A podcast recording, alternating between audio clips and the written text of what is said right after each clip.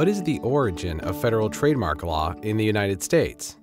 As the young United States rapidly developed its commerce and industry in the late 18th and early 19th centuries, propelled in no small part by the nation's unusually democratic and effective patent laws, the states developed increasingly sophisticated and complex trademark laws.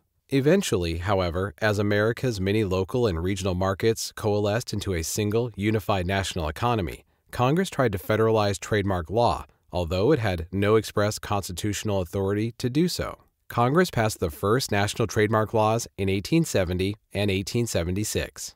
However, in 1879, a set of three court challenges consolidated into a single appeal came before the U.S. Supreme Court. In the majority opinion, Justice Samuel Freeman Miller ruled that the Patent and Copyright Clause of the Constitution gave Congress no explicit authority to regulate trademarks and declared the 1870 and 1876 trademark laws unconstitutional.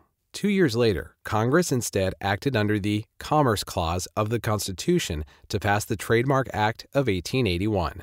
This first national trademark law, however, only regulated trademarks used in commerce with other nations and with Indian tribes. It wasn't until 1905 that Congress passed another trademark statute regulating the use of marks within the United States.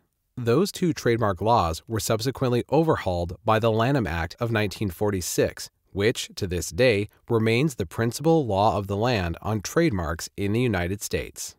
The Lanham Act broadened national registration of trademarks and also gave owners of unregistered marks many rights, including the exclusive right to the mark in the geographic area of its use. The Act also established additional rights for federally registered trademarks, including bars on the sale or importation of infringing products. It also established measures to weed out trademarks that have been abandoned or are no longer in commercial use, known as the Deadwood Provision.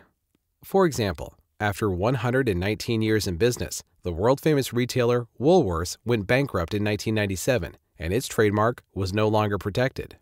The trademark for 83 year old Hostess Twinkies, however, was acquired by two private equity firms for $410 million because they see future profit in the iconic brand and in the customers who love it.